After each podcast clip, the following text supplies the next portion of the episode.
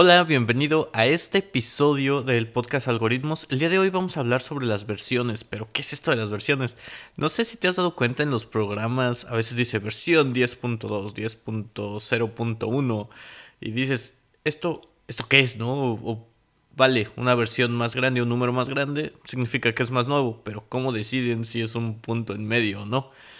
Para explicar esto voy a utilizar y explicar un poco Git que es una herramienta de control de versiones que nos ayuda a poder ver estos, estos cambios con un poco más de, de profundidad. Vamos a explicar un poco de cómo funciona esto, de cómo lo puedes utilizar, porque creo que es una herramienta que le puede ayudar a cualquier persona.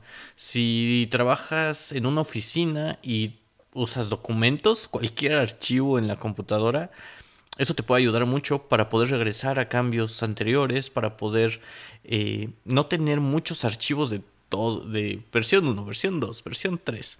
Tener un solo archivo y poder acceder a todos los cambios, a toda la historia, quién agregó qué y eh, qué es lo que ha pasado con, este, con esta información, con estos documentos. Eso vamos a hablar el día de hoy utilizando Git, qué son las versiones, cómo se usan.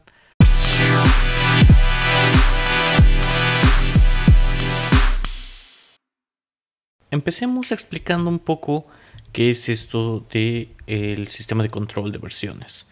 Eh, en este caso eh, vamos a hablar más de Git. Voy a explicar un poco lo que tienen en su página, que es eh, la guía de, GitHub. Pero no sé si esta información está en español, la verdad no la encontré. voy a dejar las ligas en la descripción eh, en el articulito este que, hago, que por cierto les debo algunos, para que ustedes puedan revisar con más detalle toda, toda esta información. Si, si no la encuentro en español, se las dejo en inglés y de todos modos por eso la estoy traduciendo ahorita en este episodio. Pero bueno, en un proyecto, cuando muchas personas trabajan en estos mismos archivos, cuando eh, mucha gente está escribiendo en el mismo archivo, quiere cambiar cosas, quiere meterle más características, quiere mejorar o corregir algunos errores que ya existen, principalmente en código, pero imagínate un libro o imagínate incluso eh, una cosa de contabilidad, ¿no? Que cada quien lleva sus, sus registros, pero en el mismo archivo. Eh, cosas de estas, eh, para eso necesitamos un control de versión, para saber quién hizo los cambios, cómo los hizo o, qué es lo que cambió realmente, cuándo y por qué. Tener una idea de cuál fue eh, el proceso que alguien más siguió para tú poder eh, continuarlo, ¿no? Para saber exactamente por qué está en el estado que está. Todo esto lo va a registrar este sistema de control de versiones para que toda esta información esté disponible para todo el equipo o para cualquiera que tenga acceso a este repositorio se llama. Ya no le vamos a llamar solamente una carpeta, sino va a ser un, repositorio donde vamos a almacenar todo este, todo este proyecto, ¿no? Todo, toda esta información.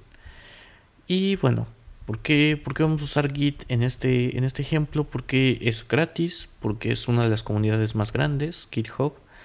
Y eh, también ayuda mucho eh, en proyectos que son open source, que son de código abierto, que son eh, tanto gratuitos y que cualquiera puede colaborar. Una especie de Wikipedia, pero para código.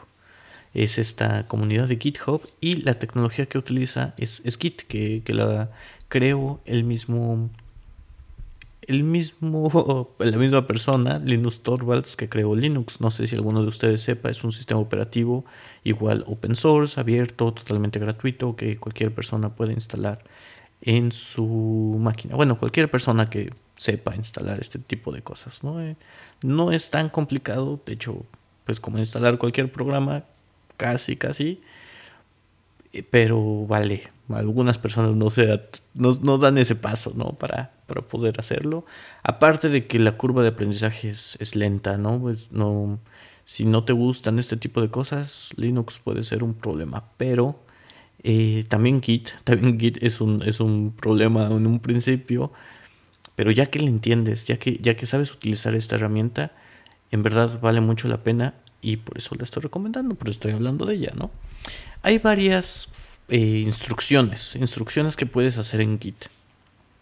Una de ellas es Git init, que es simplemente iniciar un nuevo repositorio. Decirle a la computadora, decirle a este, a este sistema de control de versiones, aquí va a haber algo que quiero, que quiero medir cómo va, cómo va evolucionando en el tiempo.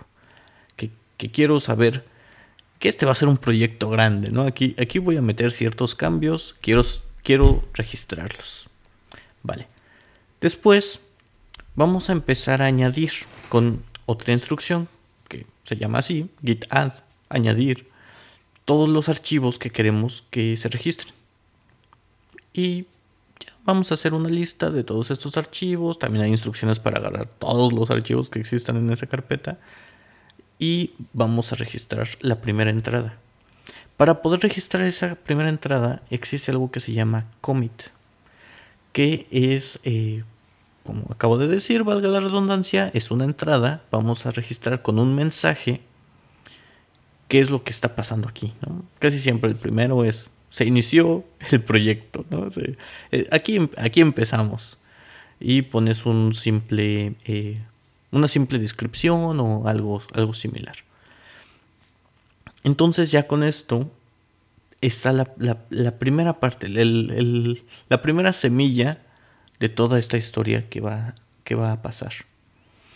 Después puedes seguir añadiendo más archivos conforme vas trabajando en él. Vas a poder eh, revisar el estado de este, de este repositorio, ¿no? ¿Ya, ¿Ya guardaste los cambios o no?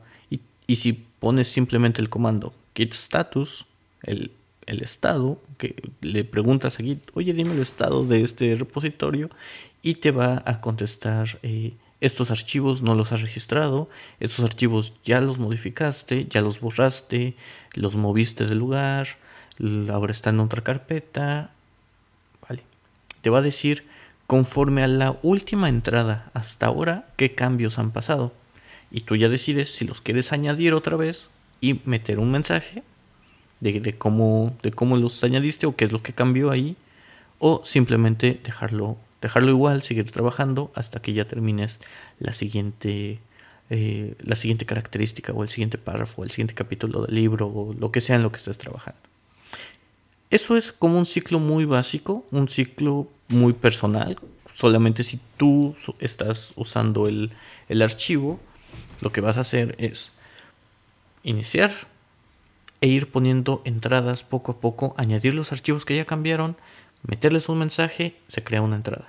Añade, haces cambios, añades los archivos, pones un mensaje, se pone la segunda entrada. Y así puedes después regresar a una de esas entradas. Cada una de estas entradas va a tener un ID, va a tener un numerito, eh, a veces eh, me parece que son ocho caracteres que eh, tú puedes revisar. Cuáles, ves, lees tus mensajes, dices, ah, quiero esta versión, aquí le puse capítulo 2 terminado y ya después por error lo borré o se fue la luz, se quedó, se quedó mal, ya no sirve el archivo ahorita. Y te vas a ese mensaje, ves el numerito, pones kit checkout que te va a servir para, para moverte entre versiones y ese numerito. Y así todo lo que hiciste en ese momento regresa regresa a tu, carpeta. Claro, si no guardaste algunos cambios, vas a perder esos cambios, pero vas a poder recuperar en ese momento todo lo que tenías. En código casi siempre, a veces metes ciertos comandos que hacen que ya no funcione. Entonces siempre vale la pena tener ese respaldo, tener ese punto de control donde sabes que todo funcionaba. Y de ahí seguir haciendo cambios sin preocuparte si pasa esto de nuevo. Porque sabes que está el respaldo ahí. Porque sabes que puedes regresar en cualquier momento a una versión que funcione. Vale. Pero ¿qué pasa cuando hay más gente? ¿Qué pasa cuando eh, otra persona quiere utilizar este, este libro o este código?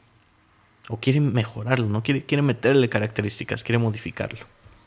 Para esto vamos a usar repositorios remotos van a estar en línea, van a poder ser accesibles para otras personas. Puede ser una red local, en este caso, eh, como hablamos de GitHub, ellos mismos te lo guardan, es como un Dropbox para, para este tipo de, de historias, de históricos. Y tú haces una cuenta en esta página, github.com, y empiezas, le pones ahí, crear un nuevo repositorio, lo creas ahí, y una vez que está en línea, lo que tú puedes hacer es clonarlo. De hecho, así se llama la, instrucción, git clone. Y con esto haces una copia en tu computadora de lo que sea que esté en internet. Y cualquier persona puede hacer una copia, claramente si es público, eh, este, este repositorio, cualquier persona puede hacer una copia de lo que está ahí. ¿Y esto para qué? Haces tu copia y vuelves a hacer lo mismo, ¿no? Le haces cambios, los agregas los archivos, pones un mensaje y ya. Pero todos estos cambios están en tu computadora nada más. Ahora, ¿cómo haces que los demás puedan verlos? ¿Cómo haces que los demás eh, tengan acceso a estos cambios que acabas de hacer? Entonces los tienes que empujar al internet, ¿no? Tienes que empujarlos a este repositorio remoto, se llama, ¿no? En otro lado. Eh, esta instrucción se llama git push, empujar. Lo que haces es actualizar el repositorio remoto, actualizar el repositorio que está en la nube, que está en internet, a partir de los cambios que hiciste en tu computadora. Entonces, no se va a actualizar de forma automática, no va, todos los cambios no se van a guardar de forma automática. Tú tienes que decir exactamente cuándo quieres hacerlos si sí los puedes programar, tal vez al final del día, al final de tu trabajo, que se guarden automático, pero generalmente tú quieres tener más control para saber qué es lo que hiciste, para saber exactamente cuál es una versión estable, cuando cometiste un error, qué es lo que hace falta. Tal vez en este mensaje los puedes ir haciendo para que no solo tú, sino también otras personas lo sepan y una vez que ya lo empujas, ¿no? Ya, ya hiciste los cambios, lo empujaste a la nube y alguien más con una instrucción de jalar, git pull, puede actualizar su computadora con la información que tú acabas de poner. Y eso es todo. Con esto completamos el, el ciclo para poder trabajar con otras personas. Tú empujas estos cambios, alguien más los jala y todos tenemos una versión actualizada con todos los cambios, tanto los de ellos como los tuyos, de este repositorio. Hay que tener ciertas cosas en cuenta, porque ¿qué pasa si los dos estamos trabajando en exactamente el mismo archivo, exactamente la misma línea y los dos cambiamos algo? Aquí encontramos en un conflicto. Y este conflicto tiene que resolverse a mano. El mismo programa te avisa, oye, aquí hay dos versiones de esto mismo, ¿no? Aquí hay dos cambios en la misma línea, en la, misma cosa. ¿Cuál quieres? Y te da a elegir. Simplemente borras la que no y te quedas con la que quieres. Y eso es todo. Mm, a veces se complica un poco cuando es código, porque tienes que pues, decidir cuál es la que es mejor. O incluso si estás escribiendo un libro, tienes que decidir qué frase se escucha mejor o tal vez combinarlas. Pero este programa te avisa de todo esto. Una cosa que tal vez puede llevar mucho, mucho tiempo en darse cuenta si es que estás trabajando en un libro con alguien más o en un programa con alguien más en persona sin utilizar este control de versión. Y puede haber discusiones interminables o tal vez ni siquiera te das cuenta de que los dos modificaron eso mismo. Vale. Ya que tenemos esto, también hay que tomar en cuenta un poco el flujo de trabajo. Porque cuando estás trabajando con repositorios remotos, con mucha gente, lo primero que tienes que hacer es jalar los cambios de los demás para así trabajar en una versión totalmente actualizada de ese, de ese proyecto.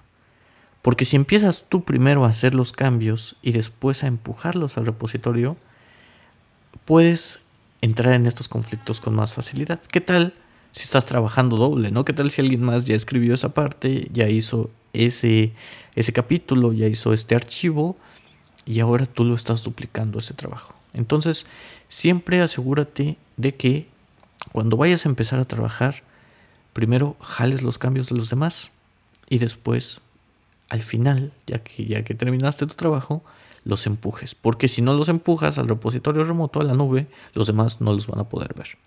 Entonces hay que como acostumbrarse un poco cuando estás trabajando con otras personas. Cuando no lo haces, cuando es solamente tú, esto realmente no importa, pero cuando involucran otras, otras personas es, es bastante eh, importante para que todos puedan tener la misma, la misma versión, la versión actualizada del trabajo. ¿Qué más podemos eh, utilizar como, como comandos básicos?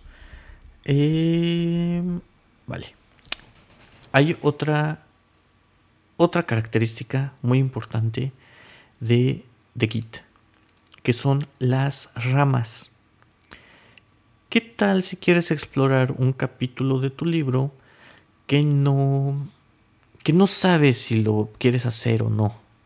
Una característica de un programa que no sabes si va a funcionar como esperas o no quieres hacer prototipos, ¿no? De cosas pequeñas, quieres hacer cambios, pero que no son tan necesarios, ¿no? Tal vez son, son un poco derivados de el, proyecto principal, ¿no? alguna cosa, cambiar el color, cambiar algún, algunas frases, poner una historia pequeña dentro de la historia principal en tu libro. Para esto vamos a usar las ramas. Gracias a las ramas vamos a poder hacer cambios en una, en una línea distinta, pensémoslo así. No pasa exactamente, pero supongamos que se hace una copia, una copia de tu mismo, de tus mismos archivos. Y en esa copia vas a trabajar. Vas a hacer tus cambios de nuevo, eh, vas a agregar los archivos, vas a poner mensajes. Y no y, ya, ya, que, ya que veas que sí funciona, ya que veas que esa idea sí va a prosperar, ya que veas que esto sí, sí sirve, hasta ese momento lo vas a agregar, lo vas a combinar con la línea principal, con tu que se llama master en este caso, en Git, la línea principal, para que los cambios de tu idea al azar se junten con la idea principal. O si ya es una idea al azar, no funcionó, no prosperó, pues simplemente eliminarla y se acabó. Y no estás afectando a la idea principal. Para eso nos van a servir las ramas. Esto lo vamos a poder crear con un comando que se llama git branch. Tal cual. No es, no es tan difícil. Los nombres son bastante sencillos de recordar porque, eh, vaya, son traducciones literales, ¿no? Eh, vamos a usar estas ramas para probar ideas, para testear eh, ciertas características, para agregar historias a tu libro que no tenías muy pensadas al principio y ver si funcionan o no. Ya que las queramos combinar, vamos a usar git merge, que es el otro comando para poder combinar estas características. Eso es todo. Con eso completamos los, los comandos principales, empujar, jalar, eh, ramas, combinar, estado, añadir, commit o mensajes, eh, clonar e iniciar. Y vaya, podemos hacer infinidad de combinaciones, podemos hacer infinidad de ramas, infinidad de, de entradas, de push, pull, pero como tenemos tantas opciones, debe haber un flujo de trabajo que funcione mejor que otros, ¿no? Leyendo un poco, encontré un artículo de Vicent Driesen que nos explica exactamente cómo es que su equipo ha trabajado, cómo es que él trabaja con su equipo para crear las versiones y cómo, cómo se crean estos numeritos, ¿no? De la versión 1, la, versión 1.2, la versión 1.02. Y eh, lo vamos a tratar de explicar un poco aquí sí es importante que, conozcan estas funcionalidades para, poder entender lo que sigue. Si, si tienen la oportunidad, yo les recomiendo instalar Git en su computadora, ya sea en Linux, en Mac, en Windows, funciona para todos lados. Y empezar a jugar un poco con él, ¿no? Ver un archivo, hacerle cambios, hacer otra entrada, hacer eh, más cambios, hacer otra entrada, tratar de hacer tu cuenta en GitHub y una vez que ya tengas un poco de este, de este conocimiento, de, de, esta práctica, escuches la, la, siguiente parte de este, de este podcast para que realmente eh, entiendas la importancia de este flujo de trabajo. Creo que vale la pena más explorarla por ti mismo, saber, saber cómo sirve para poder eh, utilizarla eh, y entender este, este flujo de trabajo. Pero antes de eso, vamos a ir como siempre a un pequeño intermedio.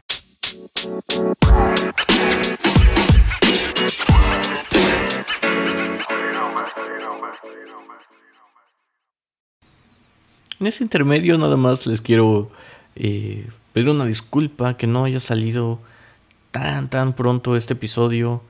Eh, me sigo ajustando, me sigo ajustando a vivir en otro país, eh, a vivir al trabajo, incluso a la comida, ¿no? A la, comida distinta. Es padre, es padre tener esta oportunidad también de compartirla por aquí. Pero, eh, vaya, no, no, no, ha pasado tan fluido, no, no ha sido tan simple. El tiempo lo tengo que organizar mejor, tengo que aprender a, manejar este otro nuevo ritmo, ¿no? Es más, es más que nada de, de poner una, una nueva rutina, nuevos... Sí, de empezar de nuevo. y bueno, la, la, verdad es que ha sido, ha sido padre, ha sido una muy buena experiencia y espero poderla ir compartiendo un poco por aquí, ¿no? Estoy en República Checa, yo soy mexicano, para aquellos que no sepan, de la Ciudad de México, y ahorita estoy en Slin, que eh, la mayoría de ustedes tal vez conozcan de República Checa, Praga, que es la capital, la ciudad más grande, más turística también. Pero yo estoy en Slin, que es una, una ciudad un tanto pequeña en comparación con Ciudad de México, pero eh, es, es, muy ordenada, está, está muy, muy limpia, muy, muy... Sí, es, es, es bastante amigable. Todo te queda media hora máximo. No hay, hay tráfico, o sea, sí hay, hay carros y demás, pero nada que ver. Y vaya, es... Es padre, tal vez me falta un poco de ese caos, ¿no? Es lo que no, no termino de, de entender, no termino de... Sí, de internalizar, ¿no? De, de, poder vivir tan relajado, tan, tan tranquilo, como que hace falta es, eso, ¿no? Pero bueno, supongo que es cuestión de acostumbrarse, también de, de poder aprovecharlo, ¿no? Es una nueva situación y también tiene nuevas oportunidades. Extrañar a la familia, extrañar a, los amigos, siempre es un, es un problema, es, es, difícil. Apenas llevo aquí dos semanas, dos semanas y media. Y, vaya que ha habido días bastante complicados. También no, no le queda a uno muchas, muchas ganas de ponerse a hablar al micrófono cuando pues puedes estar hablando con, con tu papá, con tu hermano. Y, y bueno, voy a tratar de equilibrar todo. Yo sé que tal vez no existe tal cosa como, como el equilibrio entre el trabajo y, y la familia y este, este, famoso equilibrio, balance de vida-trabajo. Yo creo que esa cosa no existe. Yo creo que es más encontrar prioridades, saber qué es lo más importante para ti y hacerlo. Entonces, pues en eso estoy, supongo, como todos los demás. Y no puedo hablar mucho del trabajo. Eso es algo que no me gusta porque dentro del contrato también eh, dice ahí, ¿no? Que no puedo compartir lo que hago eh, ahí con nadie. Yo supongo que sí puedo decir dónde trabajo y demás o que soy programador. Espero. Pero eh, me gustaría compartirle algunas de las cosas que, que he aprendido por ahí si, si ha habido cosas nuevas, espero poder eh, platicar bien con los jefes para saber hasta, hasta dónde puedo hablar, ¿no? Hasta, hasta, porque sí, entiendo, ¿no? Me están pagando para que ellos hagan un, un programa que lo van a vender y pues si yo ando publicando de qué se trata o cómo se hace, pues dónde queda el negocio, ¿no? Pero bueno, eso ya, ya será poco a poco hablar con ellos, saber qué es lo que lo, que se puede, lo que no se puede decir. Voy a hablar principalmente de cosas que están en línea, cosas que son eh, sí, públicas, que realmente no importa que, o no son directamente de ellos, vaya. Cosas que son de ellos, pues sí, no, no puedo hablarlos, no les puedo pasar el código que estoy haciendo, ni nada de eso. Pero bueno, la verdad es que es un, es un buen lugar, es pues bastante, bastante cómodo, es una jornada completa, pero vaya, hay, flexibilidad, ¿no? Si les digo, oye, tengo que hacer esto, me puedo ir temprano, no hay ningún problema. Es, es un lugar bastante, bastante bien y, y, eso también como que, como que me desespera un poco el, el pensar esa, esa comunidad, ¿no? Me, me da como que me da ansiedad estar tan cómodo y simplemente no, no aspirar a más. Y también por eso el, presionarme a hacer este, podcast o estar buscando nuevas cosas, seguir haciendo fotografías, seguir haciendo cosas aparte. Aunque sí es cansado, pero si uno hace siempre lo mismo, pues nunca, nunca va a cambiar, ¿no? No, no, no va a llegar a ningún lado, se va a quedar en el mismo lugar. Y ya sé que llevo muy poco tiempo, pero es una de las cosas que, que espero no, no suceda, no, no caer en la comodidad, no caer en una rutina que no me guste, tal vez en mucho tiempo, ¿no? Tal vez eh, las rutinas yo creo que son buenas para conseguir resultados, para, para poder empujarse a, a, hacer cosas más, de forma más constante.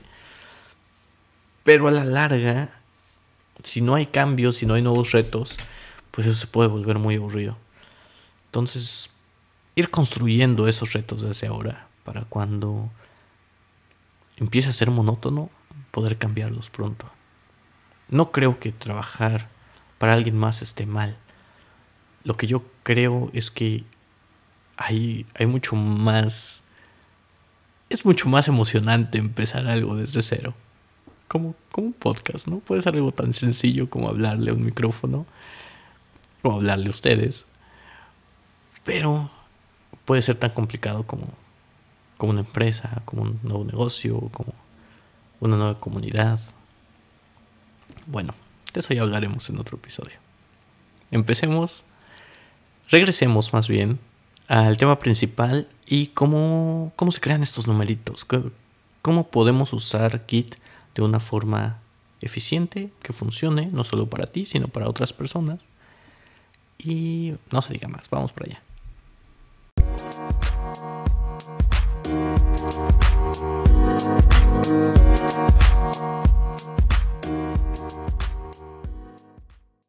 Continuamos con el tema principal, con este artículo de Vincent Driesen. Espero pronunciarlo, lo estoy pronunciando mal de seguro, pero lo dejaré en la descripción, ustedes lo leerán y ya me dirán cómo se lee. Vale, lo que él dice es que vamos a hacer muchas, muchas ramas. No tantas, unas seis. Pero ¿para qué nos van a servir? La rama principal siempre, siempre, siempre va a ser un producto terminado. Algo que las personas que utilicen nuestro programa, que lean nuestro libro, pueda leer, ¿no? Tal vez un capítulo completo, capítulo por capítulo, tal vez una característica completa, ¿no? una nueva interfaz, un nuevo totalmente rediseño de la página web o de lo que sea que sea nuestro proyecto. Una versión estable, final, fija, totalmente eh, funcional. ¿no? Algo que se pueda leer de principio a fin. Que tal vez no sea perfecto, ¿no? Que tal vez se, se pueda agregar cosas nuevas, pero que sea útil. De ahí vamos a hacer varias ramas, unas temporales, otras fijas, porque las ramas también las podemos borrar. Hacemos una otra rama fija que va a ser la de desarrollo, donde nosotros vamos a estar trabajando constantemente en eh, tal vez en el nuevo capítulo, en el siguiente capítulo, en la siguiente característica, en agregar nuevos botones, en agregar una nueva página al blog, o lo que sea, ¿no? En, en, esta nueva cosa que va a tener nuestro programa, que es parte de nuestro roadmap principal, que es parte de nuestra, nuestra visión de lo que queremos hacer con este proyecto. Y es la rama de desarrollo principal. Ahora, de esta rama principal van a salir, esta rama principal de desarrollo, van a salir ramas temporales de pruebas. esta, esta, prueba va a ser, eh, ah, le quiero poner un nuevo botón, ¿no? Ah, ¿qué tal si pongo esta pequeña carta dentro de este capítulo de, de uno de mis personajes del libro? ¿Qué tal si pongo esto? Es, son, son esas ideas que te llegan de repente. Vamos a hacer la rama temporalmente. Vamos a trabajar en ella. Si funciona, la regresamos a la rama de desarrollo. Si no funciona, bye. La borramos, se, se elimina o la dejamos ahí nada más flotando. De preferencia se eliminan porque si no tenemos un montón de cosas que nunca vamos a usar. Y eh, se, se, agregan a la, a la rama de desarrollo una vez que ya sentimos que, o, que ya llegamos a este, a este nuevo milestone, a esta nueva meta pequeña dentro, dentro de nuestro proyecto, lo separamos, esta, esta rama de desarrollo, hacemos otra rama temporal que va a ser para liberarlo, para liberarlo al público, ¿no? Ya, ya terminamos el capítulo. Lo pasamos, lo, hacemos una nueva rama de este capítulo lo voy a publicar dentro de poco esta nueva característica, esta nueva interfaz. Y lo vamos a hacer, le vamos a hacer pruebas, ¿no? se la vamos a dar esta nueva, este nuevo capítulo del libro a varias personas para que nos revisen la ortografía, para que nos revisen si, si tiene sentido lo que escribimos, eh, etcétera, ¿no? Va, va, a ser como, como nuestro primer, nuestra primera eh, versión del producto final pero que va a ser a, prueba, a prueba de todo, ¿no? Lo, lo, probamos de, de, principio a fin para saber que todo está bien.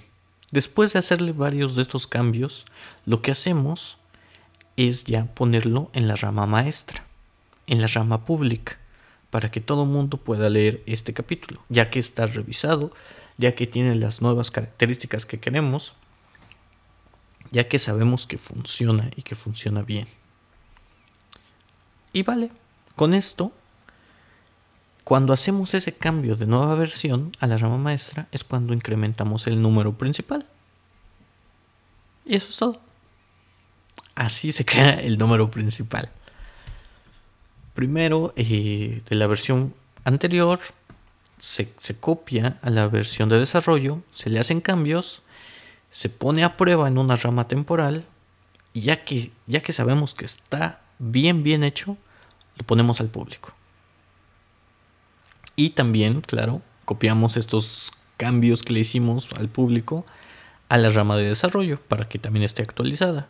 Porque tal vez otras personas siguen trabajando en la rama de desarrollo en las otras características para futuras versiones.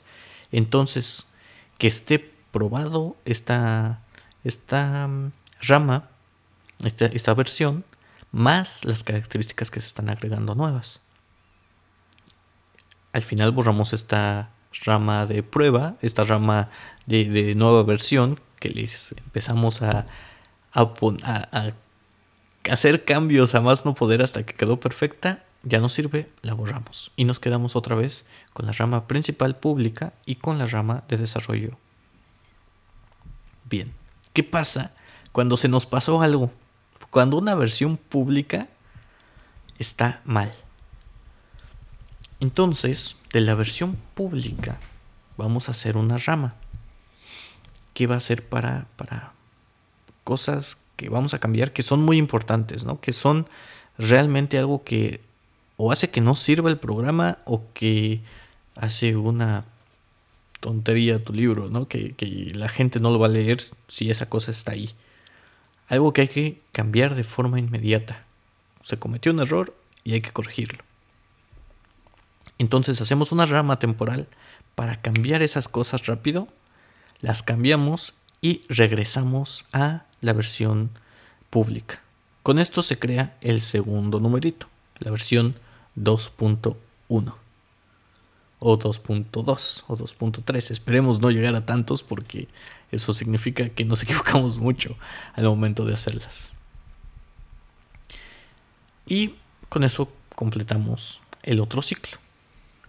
Si quieres ser muy, eh, muy exhaustivo en este proceso, también puedes hacer eh, ciertas ciertos cambios muy, muy pequeños, ¿no? Cosas que tiene la rama principal que realmente no... Sí lo mejoran, pero no es algo que, sea fatal, ¿no? Que no es algo que sea totalmente nuevo, totalmente... Mm, que si está ahí, no lo afecta, pero se vería mejor de esta forma. Esas cosas van a ser la sub-subversión. Y con eso tendríamos el último, el último numerito, ¿no? La versión 1.2.1. 1.2.2 cosas que sí funcionan, que sí, que sí son importantes, que sí incrementan la calidad del trabajo, pero que si no están ahí, tampoco, tampoco se, muere, se muere el proyecto, ¿no? Tampoco eso, eso va a afectar a la, intención del libro o a tu, registro. Los tratamos de forma muy, muy similar a los, a los errores eh, que sí importan, ¿no? Hacemos una, un cambio, lo, lo hacemos una rama, perdón, del proyecto público, hacemos el cambio y después lo regresamos al público. Y de ahí también, acuérdate siempre de estos cambios, eh, de repente, estos cambios que han surgido, de también pasarlos a, a las ramas de desarrollo para que en futuras versiones, ya que vuelvas a actualizar la rama pública, este cambio también esté considerado y no que vuelva a suceder, ¿no? Esto, si has tenido experiencias con ciertos, eh, ciertos programas que son no muy buenos, tal vez te ha pasado, ¿no? Que corrigen algo, ya funciona bien y después actualizas y otra vez está ese mismo error, el mismo, ni siquiera otro nuevo. Y vale, esto, esto pasa por, por este tipo de cosas, ¿no? Que, no tienen un buen flujo de trabajo en el desarrollo de, ese, de ese software, de ese programa. Y también eh, los parches, ¿no? Eso, eso pasa mucho en, en, Windows. Que sacan versiones al público muy rápido, tal vez, tal vez muy rápido, o, sin tantas pruebas, o que no pueden probar en tantos dispositivos, ¿no? Windows lo utilizan muchos dispositivos y no saben cómo va a reaccionar su programa en, en la computadora de alguien más. Y ya que se dan cuenta, le empiezan a meter estos, estos parches, estas nuevas características que, que sí son importantes pero que no se habían dado cuenta. Entonces por eso nos llegan actualizaciones a cada rato de lo que, de lo que el programa que se supone ya estaba, ¿no? Porque a alguien más en una computadora distinta, tal vez la nuestra, tal vez no la nuestra, pero no les funcionaba cierta cosa. Y así es como se van creando todos estos numeritos, todo este, este flujo de trabajo. Es, una, es un flujo bastante sencillo, tal vez ahorita los revolví un poco, espero que no pero que funciona muy bien. Incluso si, si quieres hacer una tesis, ¿no? Si, si, estás haciendo un libro, si estás haciendo tu registro de compras, si quieres, quieres eh, saber, ¿no? Tengo, tengo este, este dinero ahorrado y voy a hacer estas compras. Me va quedando esto. Y tal vez se te ocurre una nueva idea, ¿no? una, una característica tal vez que no tengas incluido. ¿Y qué pasaría si compro esto? Y entonces vas desarrollando tu plan si compras esto y ves cuál es el resultado. Y de ahí puedes saber si lo pasas o no a tu rama principal de desarrollo, a tu, a tu plan, o si simplemente muere porque no fue una buena idea. Y de ahí vas haciendo los cambios. Entonces, este, este flujo de trabajo y estas, eh, en general, el, control de versiones, un sistema de, de control de versiones, puede funcionar para muchas cosas más allá de programar.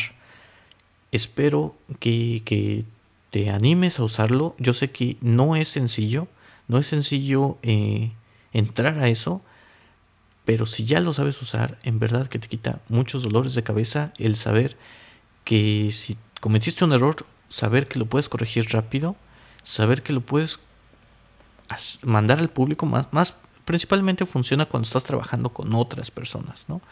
O que eh, quieres tener un registro de todo el histórico de lo que ha pasado, de cómo es que estás pensando o cómo pensaste que te llevó a ese punto, sin necesidad de, anotarlo a mano, sin necesidad de, de tener todas estas ideas en tu cabeza al mismo tiempo.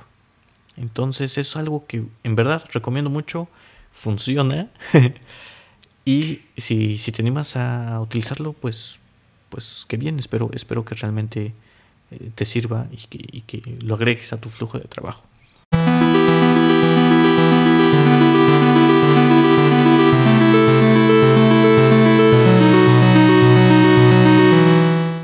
Si se animaron a utilizar este programa o no, si tienen dificultades, no duden en preguntarme. Me encuentran en Twitter como Mariano-OG, también en Instagram, Mariano-OG, o en mi página web pueden encontrar todos los links a mis redes sociales, marianoog.com. Ahí van a encontrar los proyectos que estoy haciendo, las ligas a este podcast y las redes sociales y todo, todo eso. Entonces, por ahí nos vemos Espero sus mensajes. Ya no estoy utilizando el hashtag, ya no estoy traqueando el hashtag porque eh, era, era un tanto pesado también estar viendo y que no había mensajes. A veces había alguno, eh, generalmente de un amigo o, familia. entonces pueden contactarme directamente. Ya no voy a traquear ningún hashtag, pero por aquí voy a estar. Cualquier cosa tengo algunas otras noticias, tengo muchos, muchas ideas de episodios, espero ya sacarlas. Y de hecho creo que creo que tal vez me voy a poner a grabar el siguiente episodio de una vez.